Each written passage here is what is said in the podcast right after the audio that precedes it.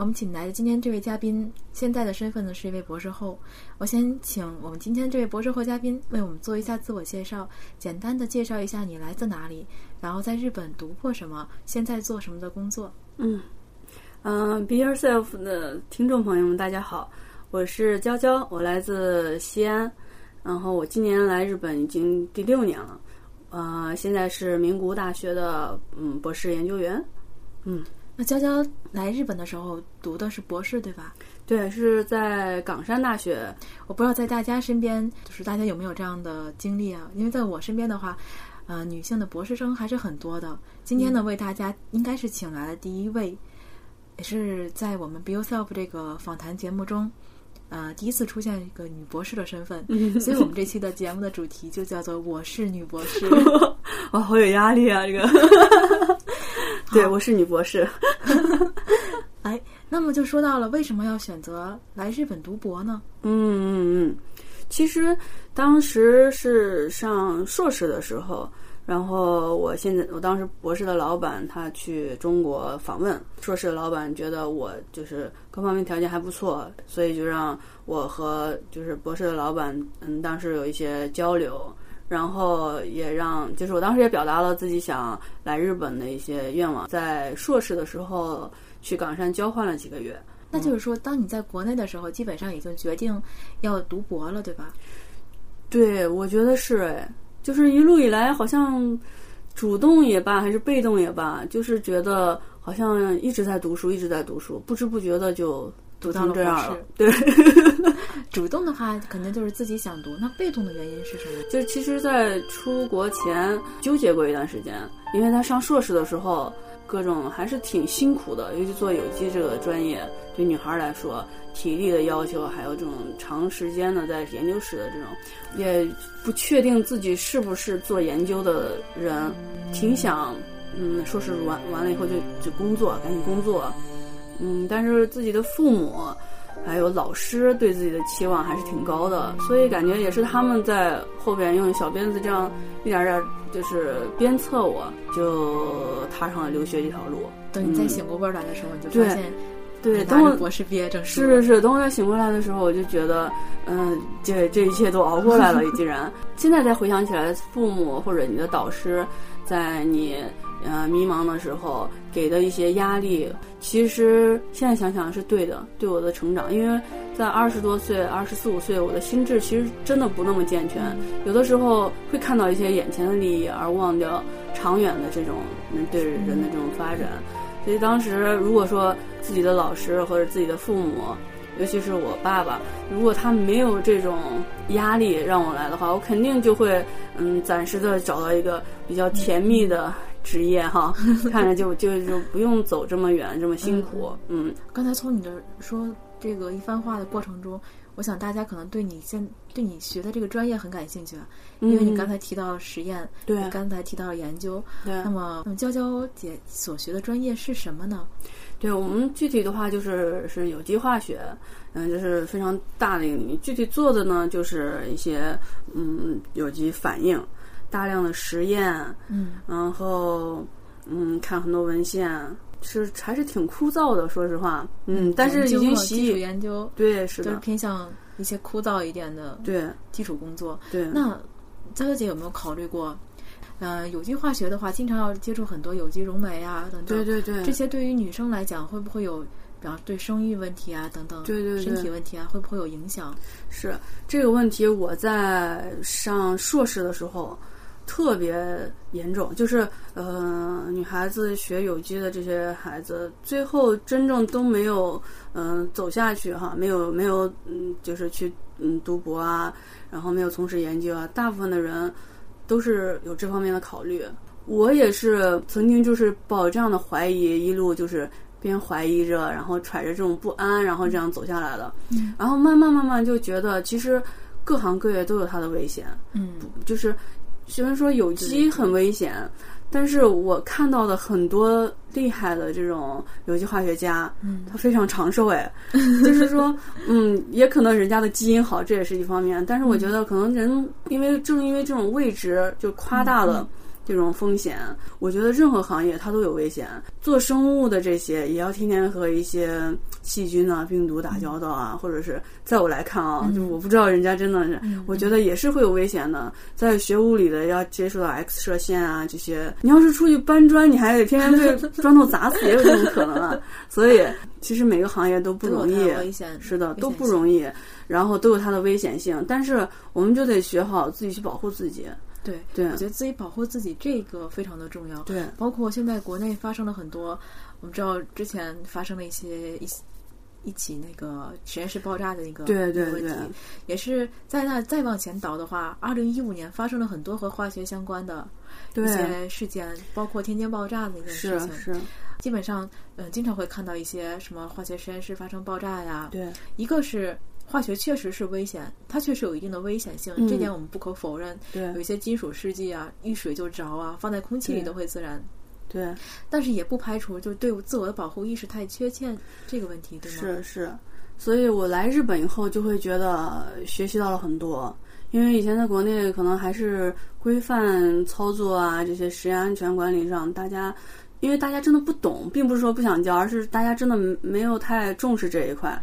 然后来日本以后，就会觉得他们很多方面做的非常到位，就是试剂的管理，一些比较危险的有机化学试剂、毒毒剧物啊，他们就会非常严格的管理。你觉得麻烦是麻烦一点，但是真的会很安全。包括再加上一些避难的一些训练啊，平时在日本这样学习过以后。没有那么危险，就是，但是真的是要保护好自己。保护好自己。嗯，化学有危险，但并不意味着你就是那个百分之百会被危险到的人，这是一点。还有一点就是自我保护性的问题。是，嗯，当你觉得疏忽的时候，危险那个百分之多少里面就很可能要把你包进去了。是的，是的，是不是这个感觉？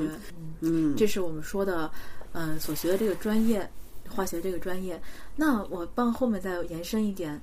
嗯，学化学对于一个女生来讲。可能已经算是一种怎么比较个性化一些的了。嗯，你要在门在外面跟大家一说啊，我是化学系的，大家都说哇，你是学化学的。我妈妈说了，要远离学化学的女生。经常我会被别人这么说，我就会白他一个，翻他一个白眼。对对，有这个，对，有有这样的类似的经历吗？而且有，不仅是一个理科生的化学系的女生，而且还是一个女博士。对对对，反正从呃现在目前周围的人来说，就是。呃，这个男生和女生的这个比例确实在一点一点减少。就是从嗯本科时候是呃女生多男生少，到研究生的时候是男女一半儿，到博士后博士的时候可能就是男生五女生一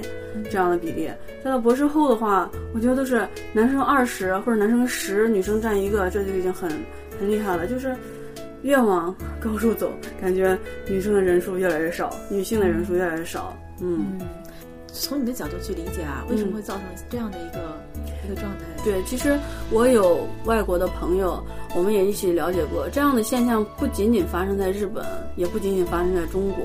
就是全世界到处都是一样的。就是越往高层的地方，你能发现女性的比例会越来越少。我们可能能在一些。呃，大学里面见到也有女教授，女性的比例其实挺多的。但是我们越往高去看，比如说像中国，如果说说到有机化学领域的话，像上海有机所啊、中科院这些系统，或者说一些北大、清华的这些好的学校，你能看到的女性女教授的比例就会非常少。而且就说抛开化学，在别的领域，经商商场上、政界。各个领域，所有到高层的地方，女性的人数都会越来越少。大家其实都知道原因，就是因为女性要在抚养孩子，很多女性就是从心理上提前已经让自己退休了。对，有一点这种感觉，就是并没有想再有在自己的人生上有很大的抱负。相比起来，很多演艺界的女性也是。常能被我们看到的这些女女性，会顶着很多舆论。她们做的成功也是失败，她们做的失败也是失败。她们如果成功了，事业走得太好，她们又是单身，而且又不结婚，又不生孩子。各界的舆论会真的是给女性的这个包容度，我觉得还是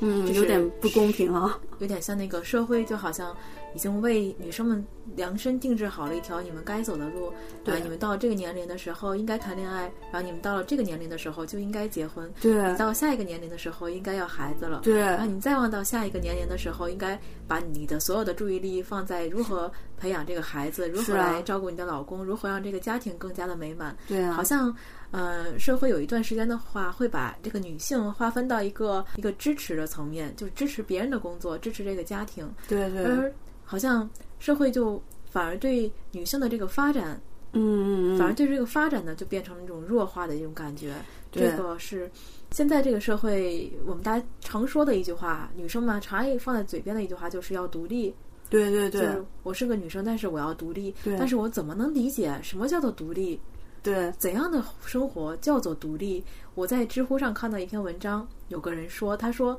有一些留学生，他们出了国以后就以为自己是独立了，嗯不过就是你自己搬了个家，你就是独立了，嗯嗯嗯，呃，不过就是你自己买了个菜，做了个饭，然后就宣称是自己独立了。对对关于女性独立这个话题，对娇姐有什么样的想法？对，我觉得独立，首先要从经济上解决自己的独立，所有你倡导一切独立的最基本的原因，嗯，最基本的一个要素，这一点做到了。然后再要从思想上去独立，就是说，你要把真正把女性和男性放在平等的位置上的时候，你一定要知道，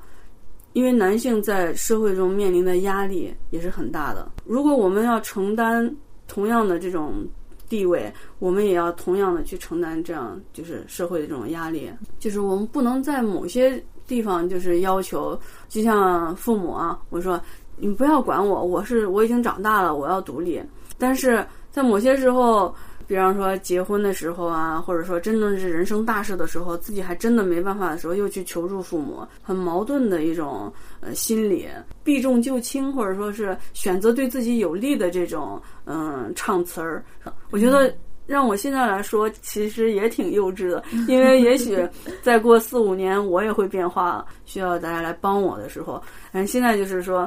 自己还自己觉得自己好像独立了，这个所谓的独立，还是应该有一个参照物的。嗯嗯，当我们说任何一个事情的时候，我们找一个参照物来说，可能会更更有这个观点性一些。对相对于怎样的一个位置上的时候，我们叫做独立。经济独立肯定是一种独立，但并不代代表这个人完全独立。对而同时，我们又要说的是，没有一个人真正能够独自一个人生活在这个世界上。对对，我们肯定还是需要朋友们的关心，对需要家人们的照顾。对同时，我们也会把我们自己的这份关心呢，化成其他的动力去支持我们支持的人。对对对也就是说，所谓的独立，它其实是一种相互之间的。对，我觉得是真正做到好的独立是一种非常和谐的，而并不是说非常孤傲的站在就是一个人站在某一个位置，然后我觉得说我是独立的，我不需要依靠任何人，而是说很正确的看待自己的这种位置，从心理上不对别人有过多的期待，去希望别人去为自己实现一些什么东西。但是如果说真正别人是愿意去呃为你付出的这种，你还是非常坦然的去接受这一份呃别人的付出，然后也懂得感恩的去回报他们。嗯，让我想起了之前看的那个一篇文章，他就讲到了现在的女生们，就是一方面又要求别人对自己要要尊重，对对对你要尊重我，同时另一方面又要求你要什么东西都给我，对对对对，就这样的话就是很矛盾。可能是因为这几年吧，人们都在我们都在探讨这个女性独立的话题啊，对对。包括一些跟女性相关的这种心灵鸡汤越来越多，越来越浓厚，造成了有一部分的女生心里开始有这种，呃，既要索取对对对。又不想付出。对对对，其实我们把刚才的话题，我们说社会对一个女生来讲，要求你在这个年纪的时候结婚，嗯你在下一个年纪的时候要有孩子，你要照顾孩子，要照顾家庭，嗯。这是社会对一个女生来讲，可能一个女性来讲，对她所给我们的这份责任感。对但我们同时又反过来说，社会对于男生们来讲，男性来讲，也有他赋予男性的那些责任。是。的是的，那么对于男生来讲，你可能到三十的时候，你要有事业，对啊，你要你要支撑起来这个对家。对如果我们把这两个合在一起来考虑的话，我们就会发现，其实社会对于男生也好，对于女生来好，都是非常公平的，是的，是的，是是有公正性的，只不过是在某种公正性的上面，我们去看对方的时候，我们发现为什么这件事情对我来讲不公平？为什么别的？为什么你们男生到了这个三十岁可有事业，而我偏要在家里照顾孩子？对对对，是不是这样的感觉？我觉得，对你这个话让我特别想到，就是一种感悟，就是角色，就是人在社会上的这种角色。就是我自己的感觉，我刚来日本的时候，嗯，自己要。读博士以后，就是再要做研究，真的是一件很辛苦的事情。然后看到我的一些教员们，他们的另外一半都是在家做家庭主妇。然后我就觉得这样的生活还是挺幸福的，在日本做一个呃妈妈，做一个呃别全全职太太是一件很幸福的事。比起中国的这些呃年轻女性来说，真的觉得好。来了名古屋以后，知道其实日本的很多女性是很想工作的，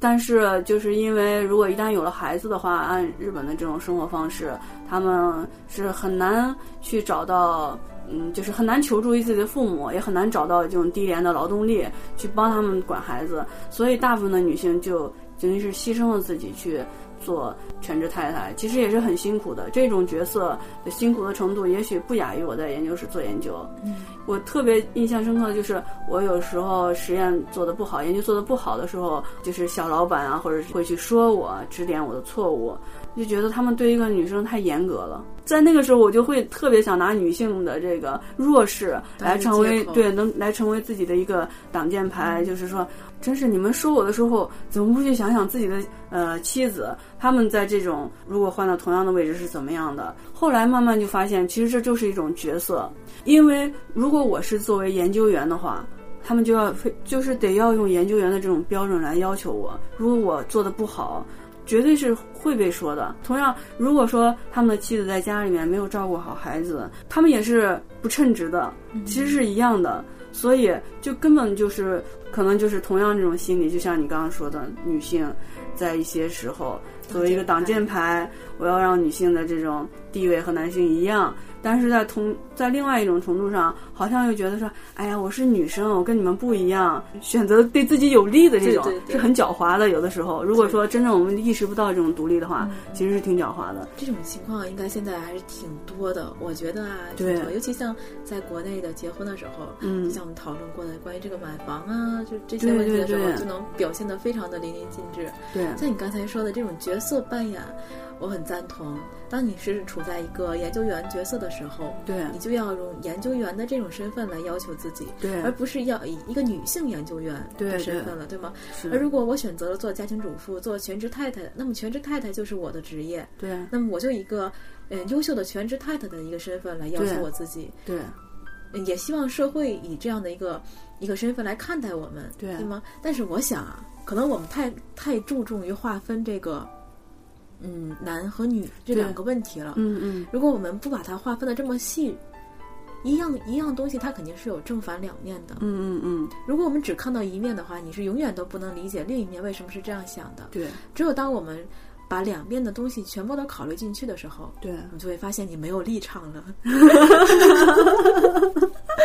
而当你没有立场的时候，其实是一件好事，对，就说明了你不需要再用这种一分而辩证的角度去思考这件事情了。对，你就会觉得自己心里轻松一些了。对对对，就像是当你要选择职业的时候，我身为一个女生，我要不要继续去做研究？我要不要去继续读博？嗯，当你把你自己是一个女生这个问题先摘出来以后，嗯，你就能你。大概可能就能知道答案了。我就喜欢研究，那我为什么不能选择读博呢？对对对，嗯，娇姐身为一个博士生，对，也是一个博士后研究员，嗯，肯定对于这个身边的这些博士有很多的了解。对对。呃，以前的时候，人们常会说男生、女生、女博士是这样划分，是的，是的，把女博士分为了第三类人，嗯，这样的一个一个立场上，嗯，有他的一些讽刺的地方，但是呢，我觉得其实是对于女博士的一种夸奖，嗯嗯嗯，我认为女博士其实是一种